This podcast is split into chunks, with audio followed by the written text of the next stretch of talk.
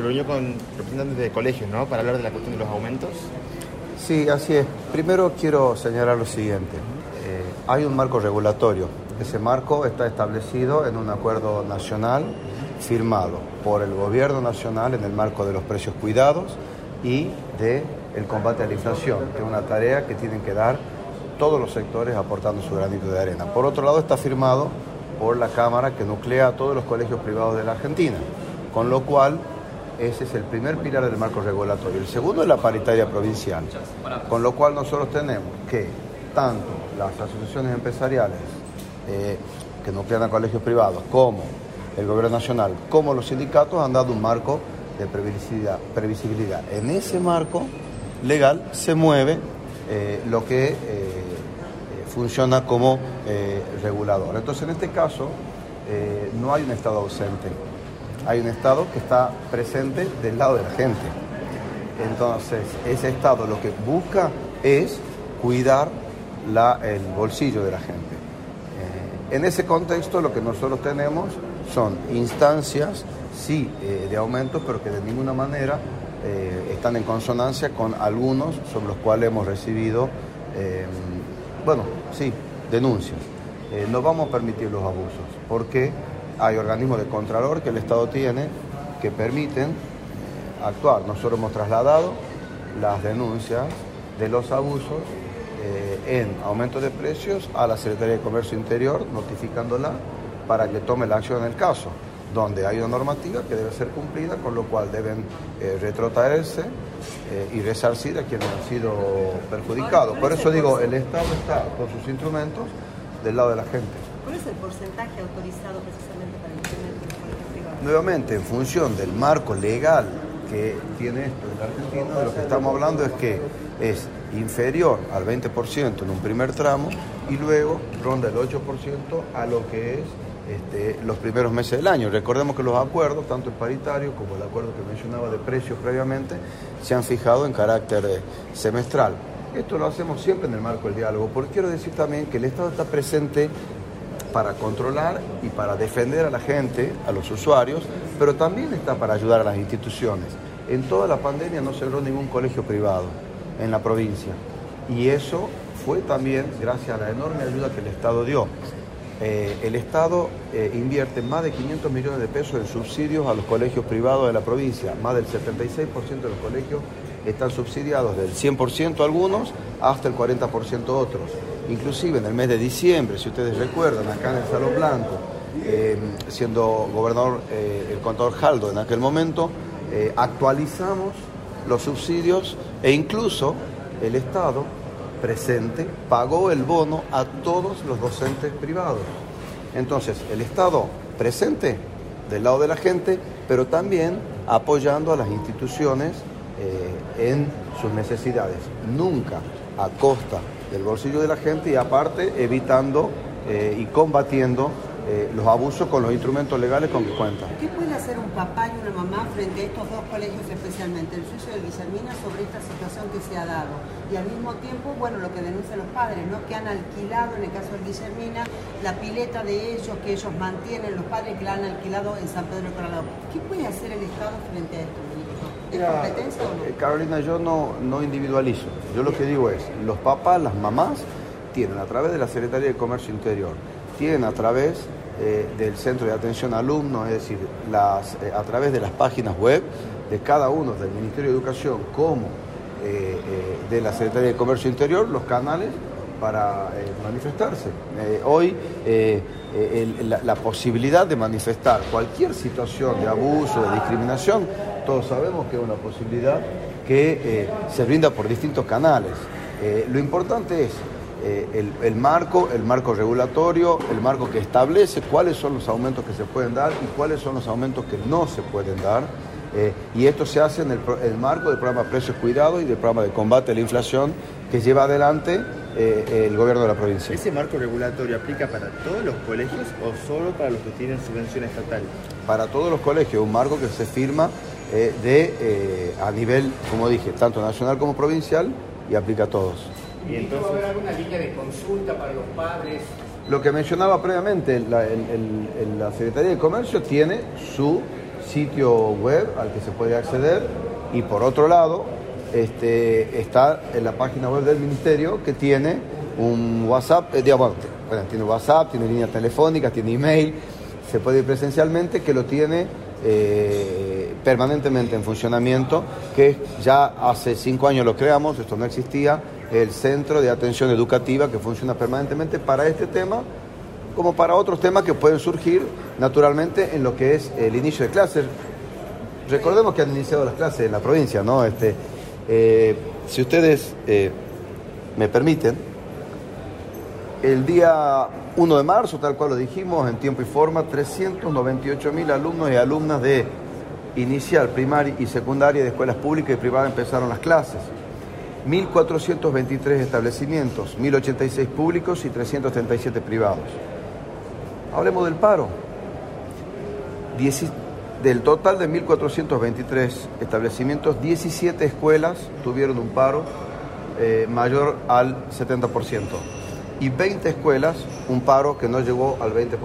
En total, el porcentaje de escuelas prácticamente no llega al 1%, es decir, ha sido nulo el impacto. El comienzo de clase ha sido normal, lo estoy diciendo estadísticamente. Esto aparte lo han vivido las familias y cada una de las personas que está viendo esto. ¿Por qué? Porque esto aparte se ha visto en la vida cotidiana de la gente, en las escuelas, en el movimiento de las ciudades, en el movimiento de, bueno, de lo que trae el comienzo del ciclo lectivo, es decir, trae orden, trae entusiasmo también eh, en las escuelas.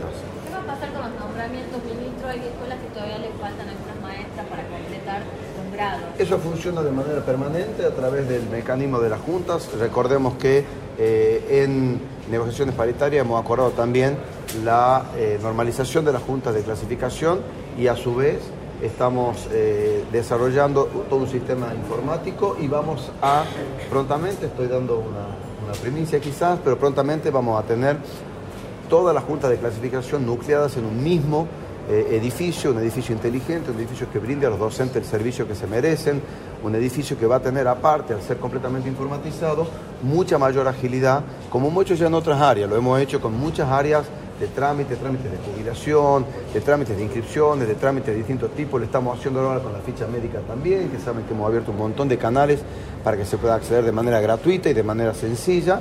Lo mismo eh, va a ocurrir con los nombramientos, en este caso hablamos técnicamente de los 501, que cada vez salen con, eh, con mayor eh, velocidad para que, bueno, trabajar, como digo, todo el tiempo hay 1.423 este, escuelas todos los días, hay circunstancias, hay situaciones que estamos atendiendo, pero el inicio de clases ha sido normal en el eh, volumen del que estoy hablando, que es prácticamente el total de la provincia. Cuando haya cualquier circunstancia puntual eh, e individualizada que haya que atender, por supuesto lo vamos a hacer. Ministro, volviendo sobre el tema de los, costos en la escuela, ¿la institución tiene derecho a expulsar al chico si es que no puede pagar la cuota? Bueno, la institución tiene una cuota que exige. Luego, los colegios privados, sobre la base de sus eh, derechos, pueden actuar o no. Si una persona no cumple la cuota, o es moroso, o pueden eventualmente expulsarlo. Las dos cosas son malas. De lo que yo, yo quiero ser claro acá en un tema puntual, digamos. Porque tampoco una familia puede acumular una, una deuda. Lo más probable es que opte por irse del colegio. ¿No? Digo, es el sentido común. Entonces creo que también hay que actuar con sentido común. Primero, reitero lo anterior, hay un marco regulatorio, hay un marco regulatorio. Y el marco es claro, es claro, eh, el diálogo es permanente, en este momento estamos en reunión, pero el marco regulatorio existe. Segundo, las familias tienen por ende a qué atenerse y a qué información atenerse para ejercer sus derechos. Tercero, eh, los puntos de acceso, de consulta, están abiertos. Y cuarto, los abusos deben ser este, denunciados y el, el Estado tiene los mecanismos para intervenir en los casos en que los aumentos sean indebidos o excesivos. Entonces, ¿en este caso qué quedan suspendidos los aumentos? En este caso lo que se hace se notifica a la Dirección de Comercio Interior, la Dirección de Interior notifica a los colegios eh, cuál es el porcentaje eh, hasta el cual pueden llevar el aumento y cuál es el acuerdo que hay respecto de los aumentos. Ministro, ¿cómo se resuelve la situación de aquellos alumnos que quedaron de curso y no tienen una vacante vigente y al día de hoy siguen buscando una institución? Bueno, lo primero es eh, que esos alumnos nunca pierden el derecho a la educación. Digamos, las vacantes siempre están disponibles. Lo que ocurre es que tienen a su vez que completar las materias que tienen. Porque, perdón, Sí. porque allí no está definido el, eh, eh, digamos, el año en el que están. Pero no hay ningún alumno que no tenga una vacante en una escuela eh, pública de la provincia. Entonces, ¿qué sucede si esta institución privado-pública le niega la vacante? No, eh, con los privados nuevamente, eh, aquí hay un tema que ya lo he mencionado en varias oportunidades y que tiene que ver con el hecho de que eh, las instituciones pueden tener eh, situaciones de cupos de distintos tipos, ¿eh? En, en el cual naturalmente el alumno que está inscrito en la institución tiene la vacante, independientemente de si debe o no una materia, ¿no es cierto? Está inscrito en el año en curso. Las instituciones públicas garantizan asientos, es decir, vacantes, garantizan un derecho, el derecho a la educación a todos los alumnos y alumnas de la provincia, ante cualquier circunstancia. Por eso también, y es de destacar, estamos ampliando ese derecho. La decisión del gobierno de invertir más de 500 millones de pesos por mes para cubrir el seguro escolar va en esa dirección. La decisión del gobierno de tener un boleto estudiantil va en esa dirección. La decisión del gobierno, miren, nosotros empezamos este año con 120, perdón, 121 obras que están terminadas. Ayer inauguramos con el gobernador de la provincia en Alberdi un, un jardín nuevo de los tantos que estamos haciendo que va a permitir duplicar la matrícula prácticamente y estamos incluyendo eh, sala de tres años. Por nombrar un, un ejemplo eh, cotidiano en el que, bueno, de, de- de la tarde de ayer, hoy seguiremos las recorridas. Aparte hay 95 obras que están en ejecución y que van a ser terminadas en los próximos meses. Son, para ser exactos, 5.386 millones de pesos. Han llegado a la provincia para apoyar la jornada extendida 351 mil libros. Aparte, en una primaria que empieza con eh, una hora más de clase. Todo esto forma parte de lo que creo que es el hecho más importante del año. En este momento se encienden los motores del año, cuando se encienden los motores de la educación, porque se ordena la vida, se da previsibilidad y aparte, bueno, también eh, se siente la potencia de cuando se liberan las fuerzas creativas y el entusiasmo que la escuela irradia. Ministro, ¿existe alguna posibilidad de un boleto gratuito para los docentes? ¿Se está analizando? ¿Se habló en algún momento de Bueno, esto es un tema que tendrá que ser tratado a nivel gubernamental porque es un tema que, como en el caso de boletos o de otras cosas que han sido implementadas, han sido tratados a nivel este, gubernamental, así que en caso de que hubiera novedades, bueno, lo sabremos. Gracias. A ustedes. Disculpe, acá, eh, en la Gaceta. Repita, por favor, la cuestión de los colegios respecto a qué va a pasar con los aumentos. Usted dijo que hay un marco regulatorio que impide este tipo de aumentos, del 70 al 100%. Entonces, ¿qué va a pasar con eso? Sí, bueno, lo que mencionaba previamente, lo primero es, es que hay un marco regulatorio. Ese marco regulatorio tiene dos eh, fuentes. La primera es nacional, que es el acuerdo que firma el gobierno nacional con eh, la Cámara que nuclea los colegios privados de toda la Argentina.